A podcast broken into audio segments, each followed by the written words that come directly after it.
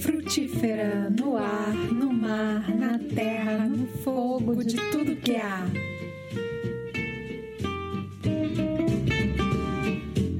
Olá, eu sou a Flávia Muniz, você está no Frutífera. Aproveita para se inscrever e receber as novidades dos próximos episódios. E vamos criar futuros juntos? Quando fiz seis anos, minha mãe fez um bolo, fatiamos os pedaços, embrulhamos em papel alumínio e os guardamos em uma caixa de ferro de passar roupa. Ela pediu para que eu fizesse vários desenhos e forramos a caixa de forma personalizada.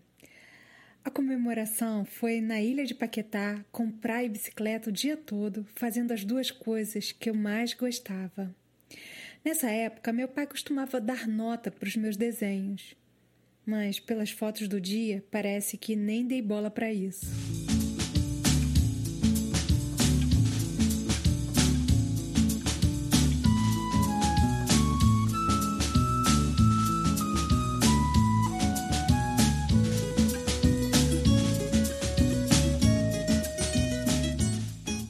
O conteúdo que a Clara Prado trouxe no último Conversas Frutíferas me trouxe diversos estalos.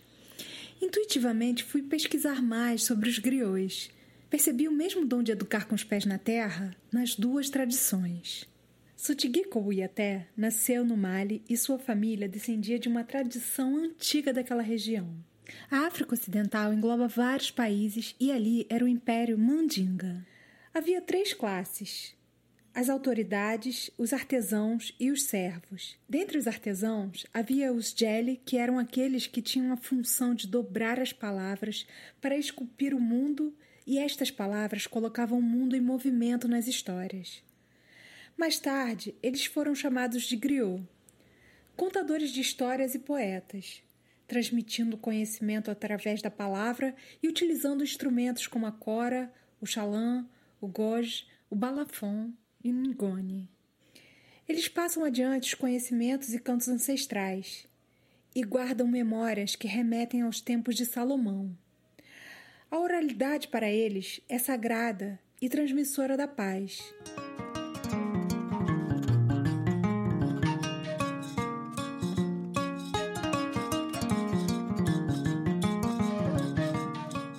A palavra era a honra da pessoa. Na língua Maninkak, a palavra Jelly quer dizer sangue. Tal como o sangue, eles circulam pelo corpo da sociedade, levando cura e vida.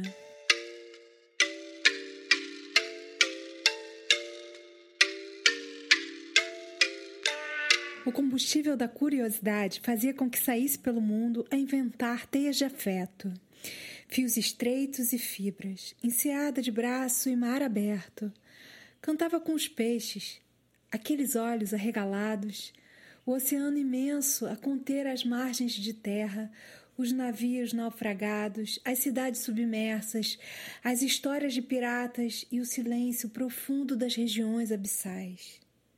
Assim, sua cantiga de contar o mundo. Servia-se de letras, porque as letras eram tentáculos de polvos. Os oito tentáculos cutucavam o coração molusco, de toda a gente. Antes de saber nadar, antes de saber subir numa árvore, antes de saber correr, é preciso saber quem você é. Eu, Eu sou, uma árvore de, de palavra. Tumani Koyaté é filho de Sotigi Koyaté. Tumani é completamente ligado aos saberes que construiu no seio familiar. Ele conta como se dão os ritos de passagem dos Jelly Koyatés fortemente praticados para o conhecimento da palavra, da vida e das funções do homem mandingo nas sociedades da África Ocidental. Apesar de essas práticas terem mudado, ele reúne um conjunto de memórias e conta sobre as experiências que lhe proporcionaram uma relação com o mundo material e imaterial e o levaram a conhecer suas responsabilidades perante os ancestrais e a sociedade.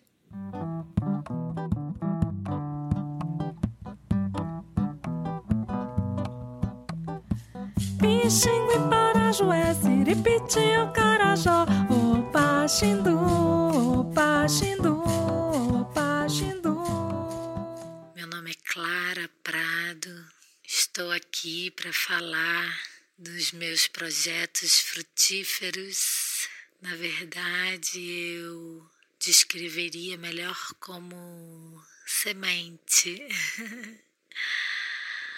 Sementes que estão sendo plantadas para chegarmos aos frutos quando assim for o momento certo. Eu estudei antroposofia, pedagogia Waldorf, sou antropóloga de formação, dei continuidade aos estudos na área da antroposofia. Trabalho com pedagogia Waldorf e fundei um jardim de infância, que é mais do que uma escola, é uma casa de aprendizagem, tanto para as crianças como para famílias, quanto para nós que estamos aqui diariamente.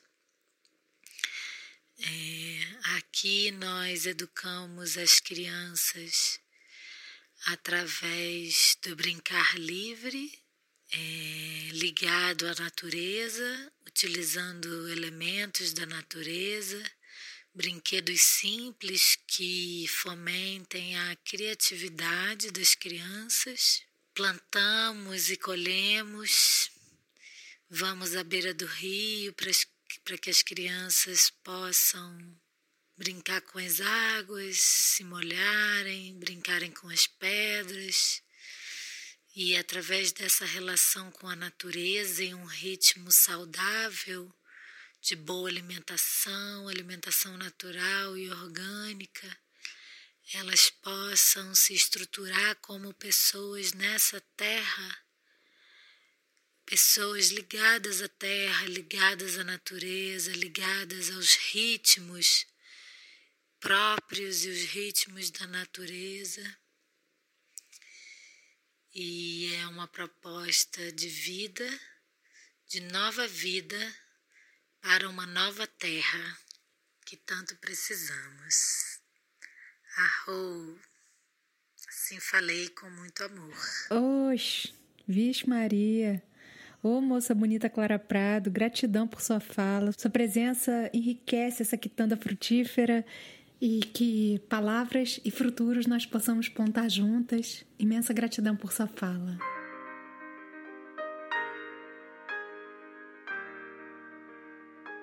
A pedagogia Waldorf abrange todas as dimensões humanas. No primeiro setênio, a criança disponibiliza toda a sua energia para o desenvolvimento físico.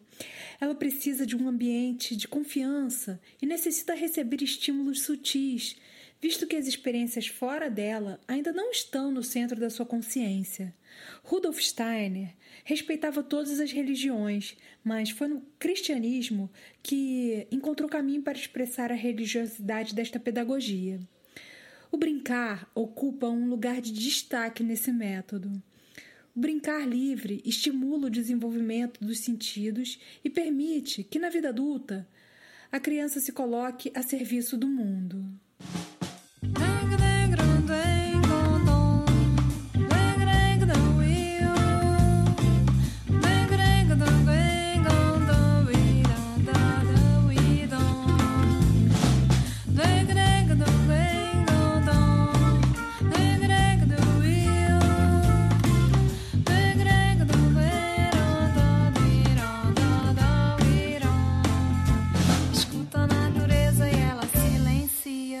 numa sinfonia deslumbrante. O sapo martelo majestosa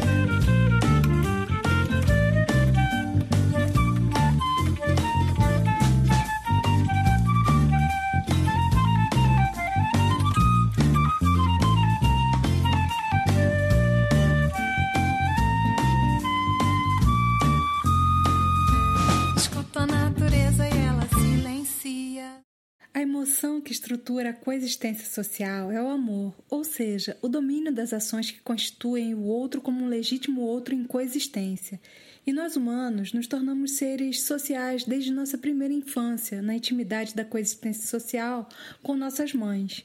Assim, a criança que não vive sua primeira infância numa relação de total confiança e aceitação, no encontro corporal íntimo com sua mãe, não se desenvolve adequadamente como um ser social bem integrado. Selecionei esse trecho do Humberto Maturana porque achei que dialogava muito bem com os griots e com a pedagogia Waldorf. Esse é o oitavo episódio de Frutífera e você ouviu aqui Sapo Martelo, Paralelamente ao Mar, O Chupandé, um trecho de leitura de Bárbara e a Baleia, todos de Flávia Muniz, eu. E também ouviu a Clara Prado falando sobre a pedagogia Waldorf e alguns trechos de pesquisa sobre a arte dos griots é, e a vida de Sotigui Koyaté e Tomani Koyaté, pai e filho. É, então fica aqui uma fonte de pesquisa para a gente continuar esses diálogos. Sugiro aqui de vocês escutarem outros podcasts que eu acho muito interessantes, que é o Futuro Possível e o Transborda. Então fica aqui a sugestão e um abraço até a próxima.